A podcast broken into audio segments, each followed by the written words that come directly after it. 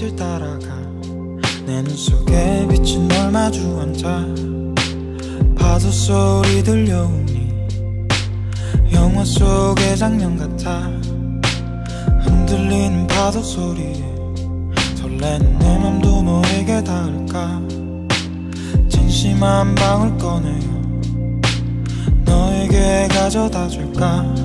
어둠 내린 바다에 등대가 되어 비출게 다가오는 비바람 앞에 하나하나의 빛이 되어줄게 比如他会想写啊、想把某个人骂一遍还是怎么样，他就会很坦诚的说这句话。他就会说出一些关键字，不是，他是就是那种逼。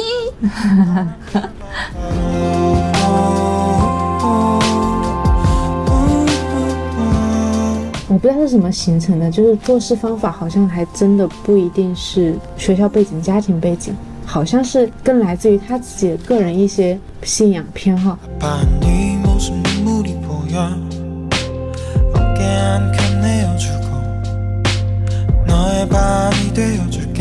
我有一个幻想，每次遇到什么困难的时候，或者是说我心情很沮丧的时候，我就去。幻想我有一个小孩，我会怎么跟他说。就是有一句话，他们不是说什么保护内心的小孩？我刚开始觉得这句话还挺矫情的，后面我才反应过来，我自己好像就是这种方式。虽然我没有意识到，这算是一个我舒缓自己情绪一个方法。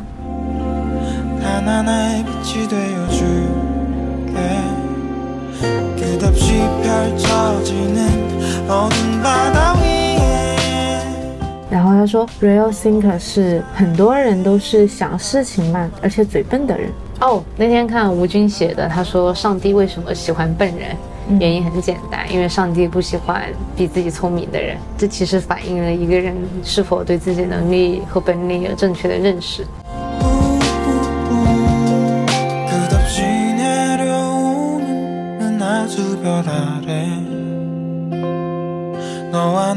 但很多人工作了很多年，可能都并没有意识到，他会带着自己的学校光环走很远很远，并且时常提起这件事情。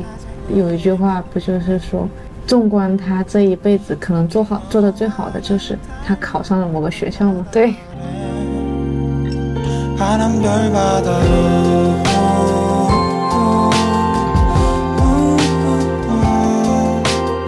Hi everyone. 剪掉剪掉。大家好，这里是随意一点，随意一点的事不及下。我是尤安，我是新一基。其实一帆风顺的人生我有想过，但是后来我想会比较惨，因为他并不知道生活的两面性是什么样子，也没有尝过里面的一些酸甜苦辣，哎，可是我就永远都很顺。我觉得要怎么说这件事情，就是一帆风顺，可能是在别人眼中的一帆风顺。就我以前有幻想过，我在想说，世界上有没有一个人他是完全开心、完全幸福的？他的主观感受能够一直这样吗？我觉得在我的想象当中，其实不太可能。他再有钱，父母再相爱，家庭再和谐，他一定会有他自己的一些困境的，因为这是现实事情，它不是童话。每个人一定会遇到一些让他不开心的事情，即便这件事情可能跟其他人比起来的会有一个很明显的差距，让他这件事情看起来微不足道。可是对当事人来说，他可能就是觉得那一件事情是他的麻烦事，嗯，是他的问题。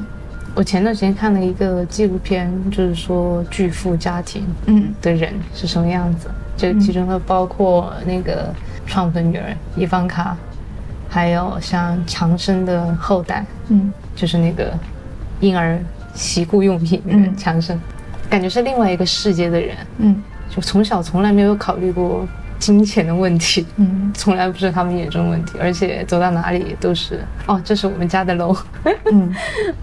就非常的自然，就可能在我们眼中，他们就算是非常一帆风顺的类型，嗯但他们自己可能家族和家族之间也会有一些斗争，对，或者是说，好像有一些富二代他会想办法去证明自己，但是同时他们又很难超过父辈的成就。嗯我昨天听那个播客有一点相关联的，就是说我有时候会想，都二零二零年了，为什么微博上有的人还是有一种很古老的观点，觉得一定要按照父母的意见去做什么事情呀？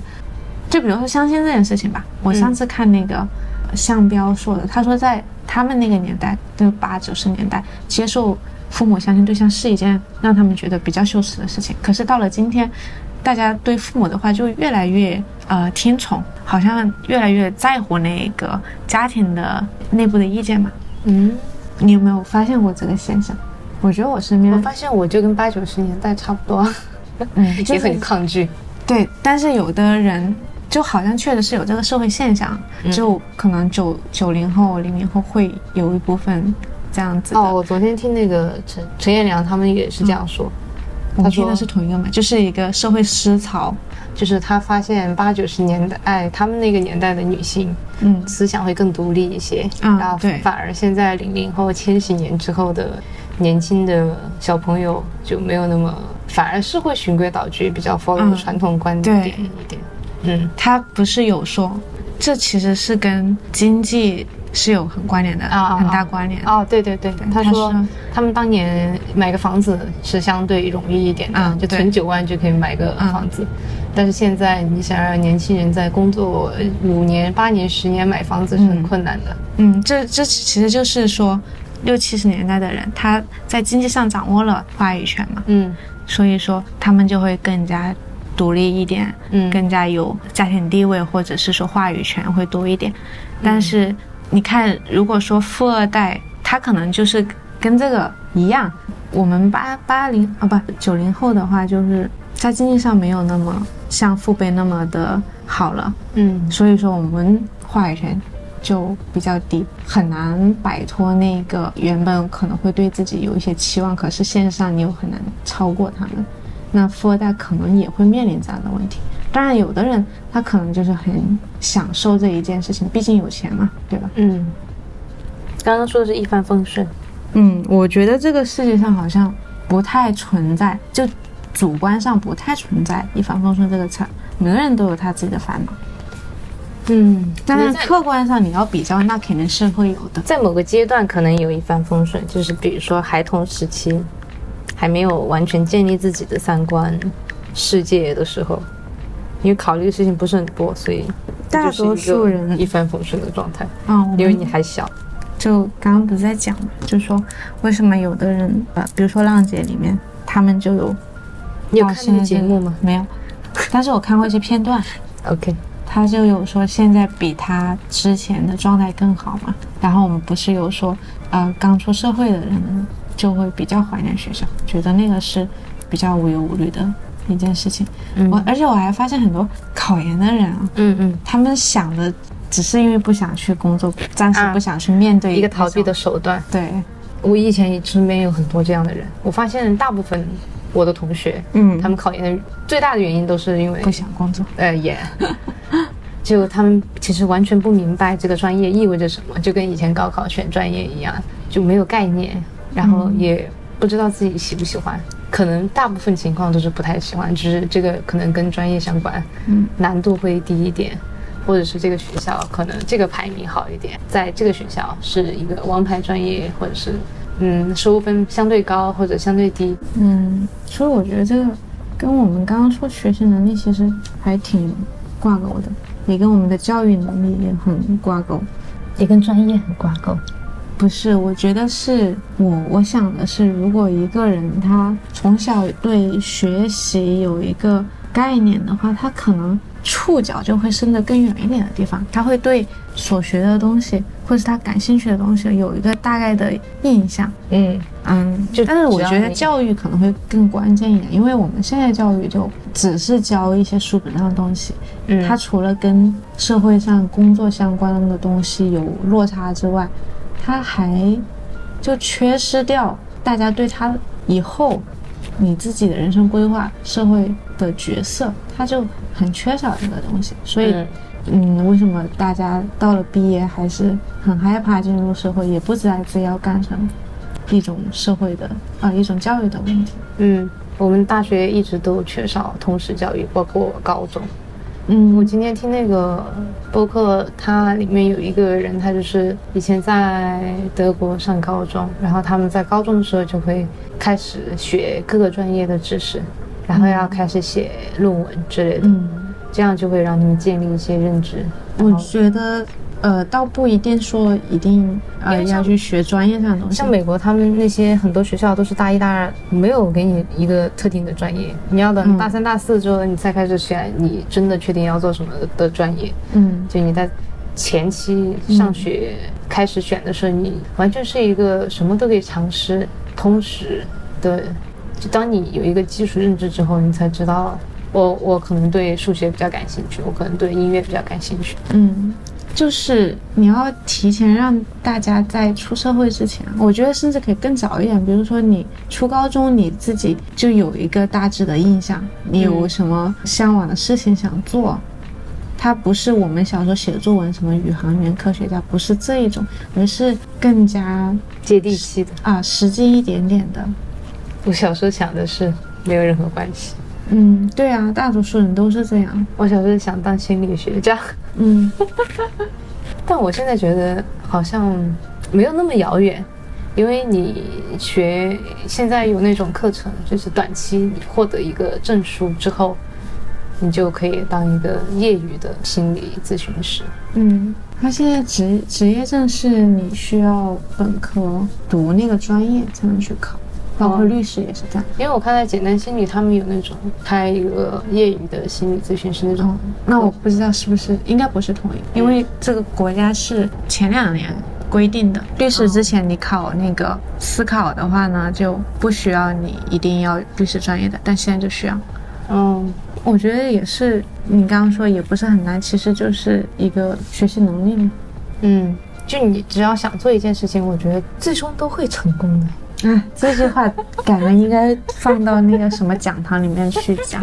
鸡汤嗯，你还要挂个横幅的那种。同学们，只要你想做什么，一定会成功的。如果我是那个讲师，我会想说，同学们，你要做什么不一定会成功的。嗯 对呀、我就是那种让他们盲目的自信的人。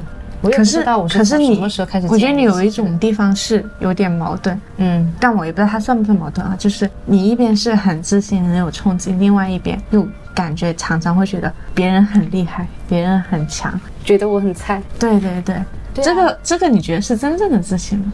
还是说我觉得人他们可能是不都是矛盾的，嗯，就没有一个非常统一性的人格。你你那你的自信是因为你自己要去做那件事情，是你的行动带给你的底气吧？我不知道那个算不算真正的自信，我只是有一个信念吧，嗯嗯可能跟自信也没有特别大相关。因为我我的自信应该是那种转瞬即逝的，啊，就是它会应用在该应用的地方，但是其余的时间都是常态。常态的什么？常态就是菜，所以说如果要量化的话，这一个觉得自己菜，那我觉得你你的那个菜其实不是说自己多自卑哦，我、嗯我大概能够理解我只是技术性的菜。啊，我是我自己理解的话，我也会有这种时候，就是比如说我看到一个作品很强，我就说太厉害了，我也想做成这样，而不是说对自己一个彻底的否定，不是、哦不是否定，而是一种。有一天我可能会达到他那样子的程度，或者是说我要是去学习你跟我刚刚讲那个是一样的，有一天我要达到他那样的程度，就是嗯有一天但好像也会成功。没不是那种口，口那种有一点像吧？你觉得呢？可能不是口号，是那种有一种势在必得信仰，。我的信仰。我不是，我是小心翼翼的去尝试。嗯，那我真的是会给自己很多失败了也没有关系，失败就是会经历的事情。嗯，我也应该给自己这样的暗示，我会替换一下。嗯，我觉得这是爱自己的这种体现，因为我我有一个幻想，每次遇到什么困难的时候，或者是说我心情很沮丧的时候，我就去幻想我有一个小孩，我会怎么跟他说。就是有一句话，他们不是说什么保护内心的小孩？我刚开始觉得这句话还挺矫情的，后面我才反应过来，我自己好像就是这种方式，虽然我没有意识到，这算是一个我舒缓自己情绪一个方法。我从来没想过哎。嗯，然后我另外一个方法就是我去找一些偶像去看他们是怎么失败的。哦，然后，对，这就是真的会写出。来吗？感觉写出来都是成功学。我今天看了一本书，就是李安的制片人写的，嗯他有写他们拍那个《魔鬼骑行》吧，遭遇到了很大的失败，就还是会会从中吸取到一点东西。嗯，我觉得看很多东西都会学。那如果一个一本书它全部都是讲成功，那我觉得没有必要看。真正的那些是要基于丰富的事实，这种我才会比较想看。我很喜欢的那个何伟，就写《寻路中国》和《江城》那个，嗯他就非常的坦诚。坦诚，他在里面有写他自己某一些可能别人看起来觉得不太好的想法，比如说他会想写啊、想把某个人骂一遍还是怎么样，他就会很坦诚的说这句话。他就会说出一些关键字，不是，他是就是那种逼。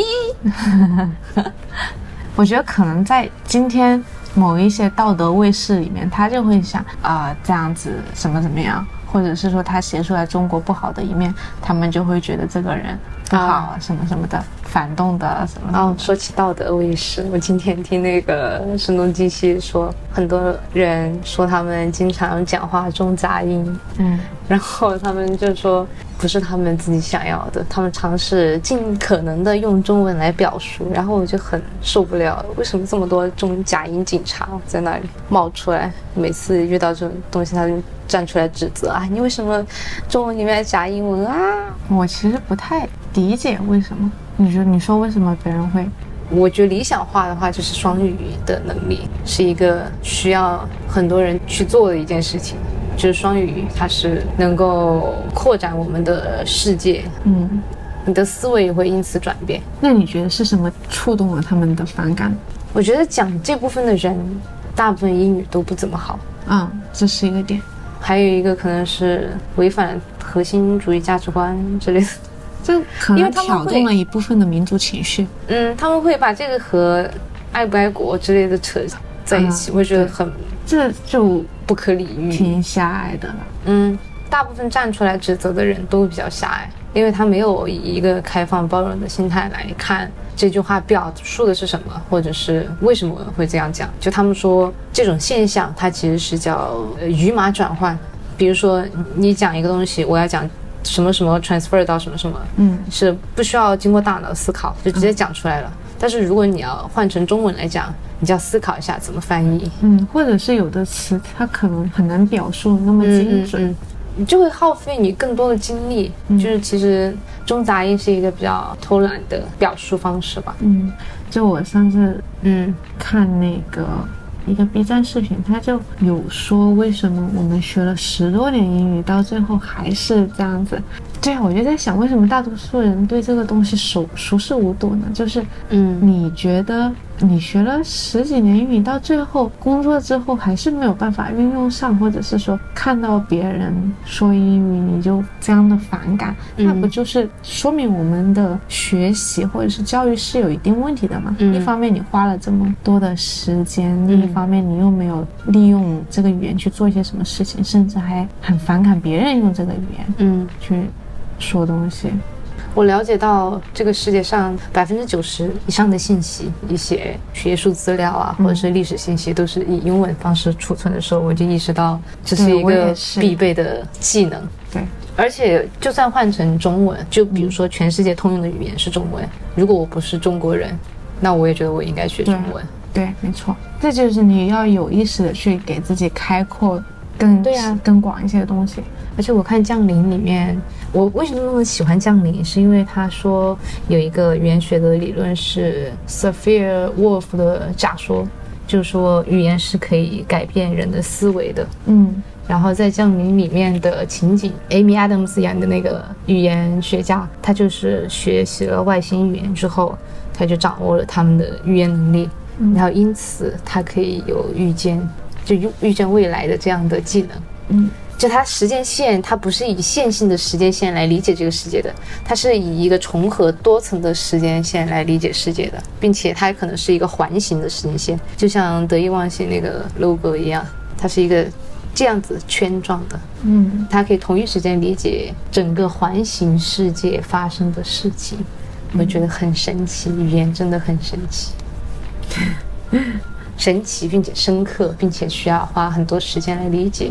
我觉得重点是，我看那个视频的重点啊，我我发现这个问题的时候，我是很惊奇的，我就会去反思，就会想说，到底是为什么？可是很多人他们根本就意识不到，哎，第一是觉得意识不到，第二是不重要，因为他们觉得哦，现在中文信息特太爆炸的太多了，就没有想过要进一步的去探索以外的世界，因为这样会耗费更多的精力。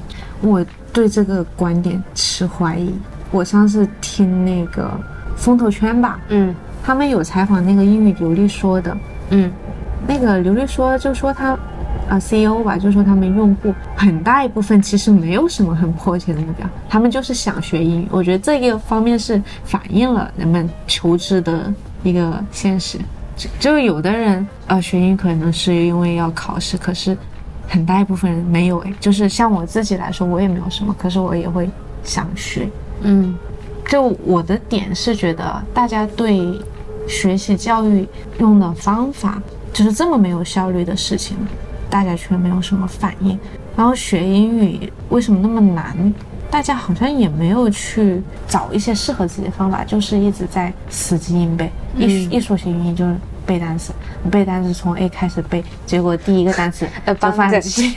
对对对，然后又过一段时间受到什么刺激，或者再想学，又来巡回。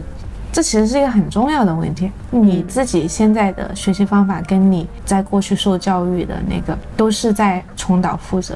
但我觉得主动学习的还是少部分人，我觉得大部分人其实是有学习的欲望的，选选择流利说这件事本来就是少部分人做的选择，你放在整个出来工作的职场的人的总和里面，可是你去你身边问一下，有没有人尝试过在工作之后学英语？他们想不想？答案我觉得都是肯定的。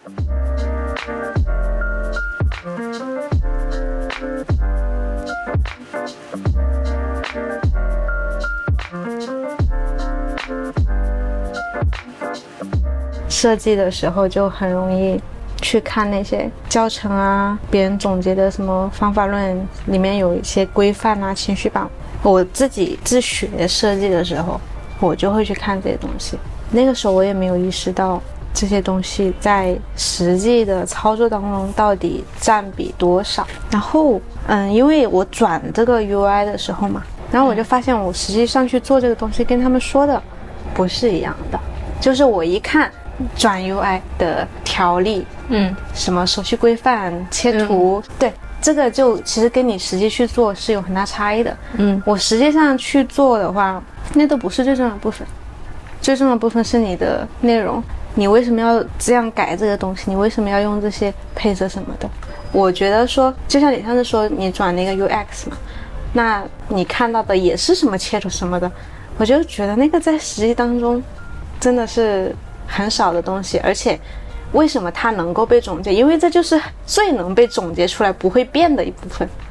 但你在做的时候也确实是要用到这些啊，它对，但问题是说，如果你对一个初学者来说，你一看到这些东西，第一，它根本就不是你实际工作当中最重要的东西，可能别人不是很关注你这一部分。嗯第二个原因是，这些东西既然有那么多经验总结，那你用的时候直接去搜一下不就得了吗？你为什么非要在前期的时候一定要去做这些东西呢？嗯我觉得学习最好的方法就是你实实际上去操作，然后遇到什么问题再一个一个去解决。当然，这一个过程当中我们会有很多的挫败感，这就是必然的。我就要去学习接受这件事情，所以我觉得这个就回到我们刚刚说的，你的受挫能力其实是很重要的。那这个受挫能力又取决于你怎么样看待这个世界的运作方式。如果说你能够接受世界的运转方式，它就是很复杂的，那你就知道你只能控制你自己能控制的那一部分。但有一个点是，你在从零开始学一个东西，你如果完全没有框架的话，很容易东一头西一头，嗯，非常碎片。对，是没错。就但是我觉得，起码是在设计这个领域的话，我觉得像培训班教的那种，因为我现在我感觉我学东西就很碎片，就我没有形成自己的系统。方法论不是系统。比如说，我们就拿设计的例子来，我也只了解这个啊。嗯，它的那个根本就不是系统，它只是把你工作当中容易总结的那一部分拎出来给你，告诉你一个大概的流程。但这恰恰就不是设计的核心的概念。嗯我觉得我们拿设计举例的话，你想去学这个东西，你不是应该把重心放在怎么去操作这一块，你是要去提高你的审美，你去看大师是怎么做的，国内外做的最好的是什么，他们工作当中，比如说遇到的问题是什么，你应该是去学这部分。你学一个东西的框架，其实不一定是由那些方法论组成的。嗯我之前看到一个就李笑来的一本书吧，他是这样说的，我找一下。小时候他在认真给书包那个封面，就那个皮，然后他妈妈就跟他说：“你看这一本是物理书，然后这一本是这数学书，这是化学书。”然后他妈妈就问他：“你能看出来这三本书有什么不一样的地方吗？”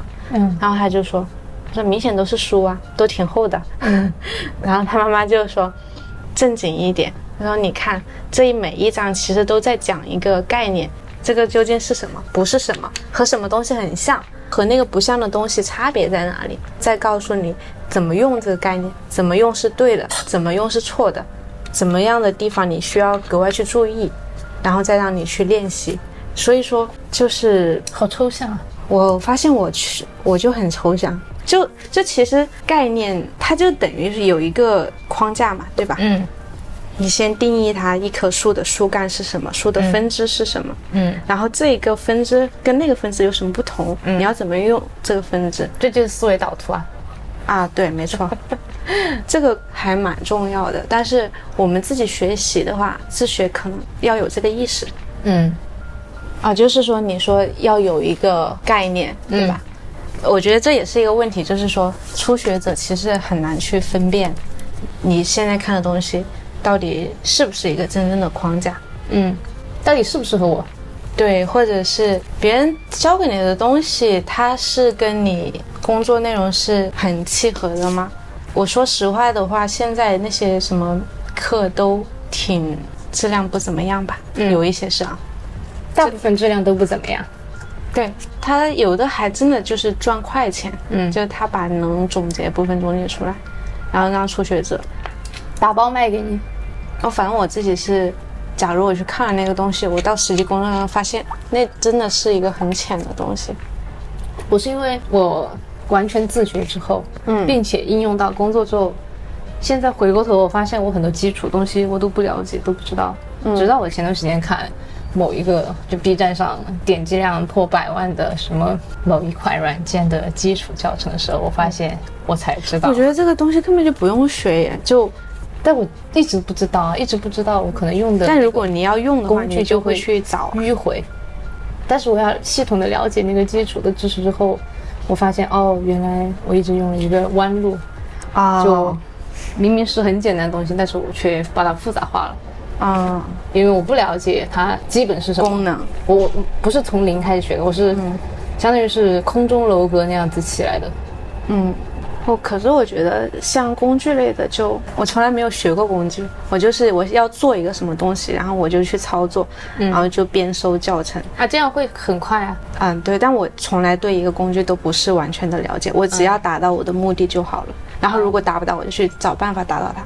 因为很多像软件之类的，它不是每一个功能我我们都探索完了，就还有很多功能我都不知道，有可能是放在那个基础界面、基本功能里面的某一个键，我从来都没有用到过，虽然它放在非常显眼的位置。嗯，然后这个时候我在想，可能是缺失了一块的知识点，需要把它补啊就。就是你会想把这个东西都掌握透。耶，然后我是另外一种类型，我是我要用什么我就去找什么。嗯，我也是啊，我也是现学现现做，但是总觉得这样子不太成系统。嗯，可是我觉得软件就是一个软件而已，工具就是工具。嗯。我觉得我是要用工具，不是要完全去了解工具。当然，你了解工具的话，可能会对你后面速度会更快嘛，嗯，这个也是。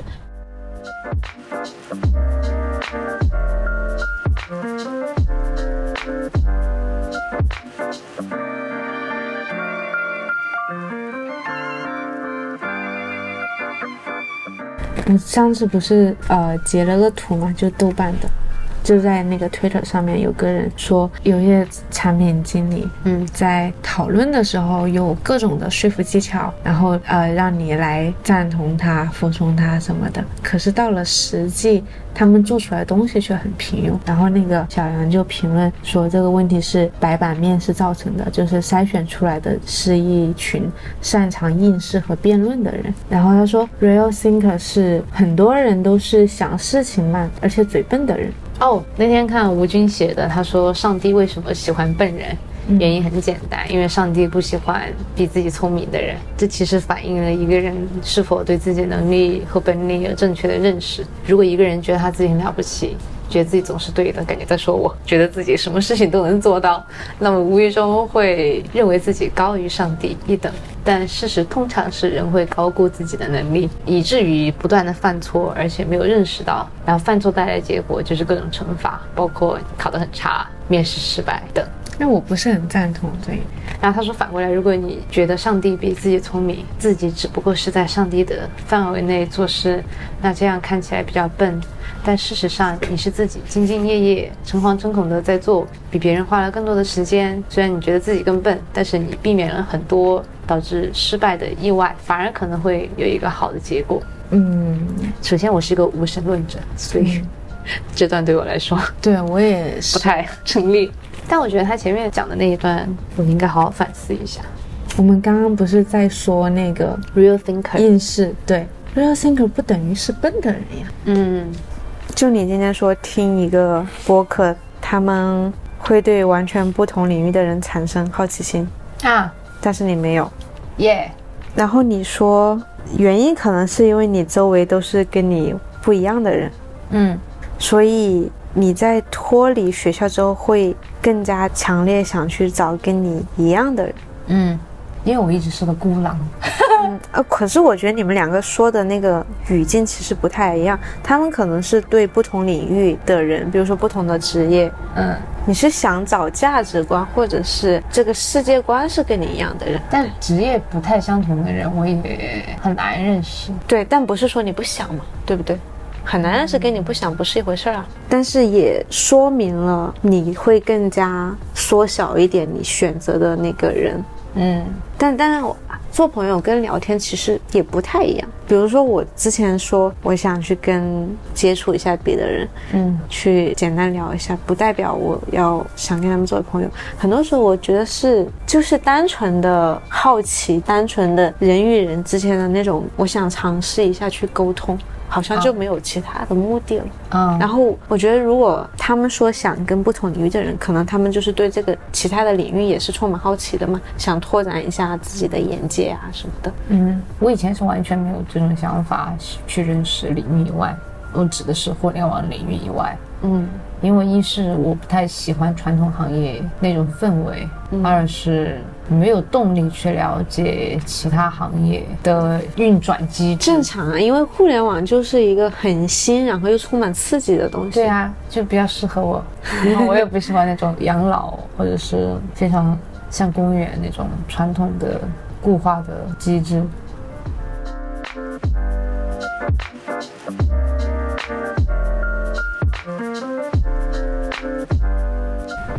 我那天不是看那个博主嘛，嗯就是他读了两年的 Community College，然后转到嗯，伯克利那个，脸上有一颗痣，很搞笑那个。想起来了。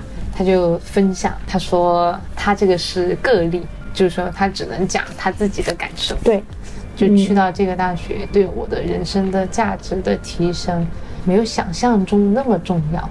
嗯就我还挺吃惊，他作为一个刚刚毕业的大学生有这样子的想法。就大部分在他那个年纪毕业的学生，可能没有他想的这么透彻。在进入这个社会或者进入职场之前，他就意识到了这件事。嗯但很多人工作了很多年，可能都并没有意识到，他会带着自己的学校光环走很远很远，并且时常提起这件事情。有一句话不就是说，纵观他这一辈子，可能做好做的最好的就是他考上了某个学校吗？对，这是他人生的最高光的就是我。我也觉得是一个眼界、信息量的一个问题。嗯那他看到了更多的可能性，看到了更多的信息。嗯，他可能会相信他自己在未来还有更多的方向和尝试，就不会被这一件事情所定义。嗯，我在想，我如果进了一个很好的学校，我可能也是后者，就是会带着我的学校光环走很远的人。不过我想的是，我既然已经走到现在这个程度了，嗯，我也没有什么特别后悔，或者是让我再走一遍，我可能也是同样的路。我现在是想法是觉得可能差距也没有那么的大。我觉我自己觉得影响更大的是一个人，我不知道是怎么形成的，就是做事方法好像还真的不一定是学校背景、家庭背景，好像是更来自于他自己的个人一些信仰偏好。比如说，我有一个同事，学校就一般，但是他对一些事情就要求他自己非常的清晰，所以说他做事情也是井然有序的那种感觉。嗯那我就会去学习他这一点。嗯，反正我个人选择，我都这把年纪啦，我我也不想这把年纪，很多时间、金钱去读一个学校，除非那是我真的对那个事情很感兴趣，嗯否则的话，我可能会在于我自己能做成什么事，能做出什么成绩。嗯，我前几年不是有很想要重读本科的想法吗？嗯 但现在也还好，现在会觉得可能能力会重要一点吧。我之前觉得学校非常重要的一点，是因为我申请学校的时候，它有非常明显的写了九八五二幺幺的学生才会收。它的门槛就是在这里。作为一个双非，我就会想，哦，如果我重读本科的话，那我就有机会能够申请这个学校，或者是我的机会就会更多一点。嗯，所以这就是大家都在遵从这个筛选机制的规则嘛。嗯，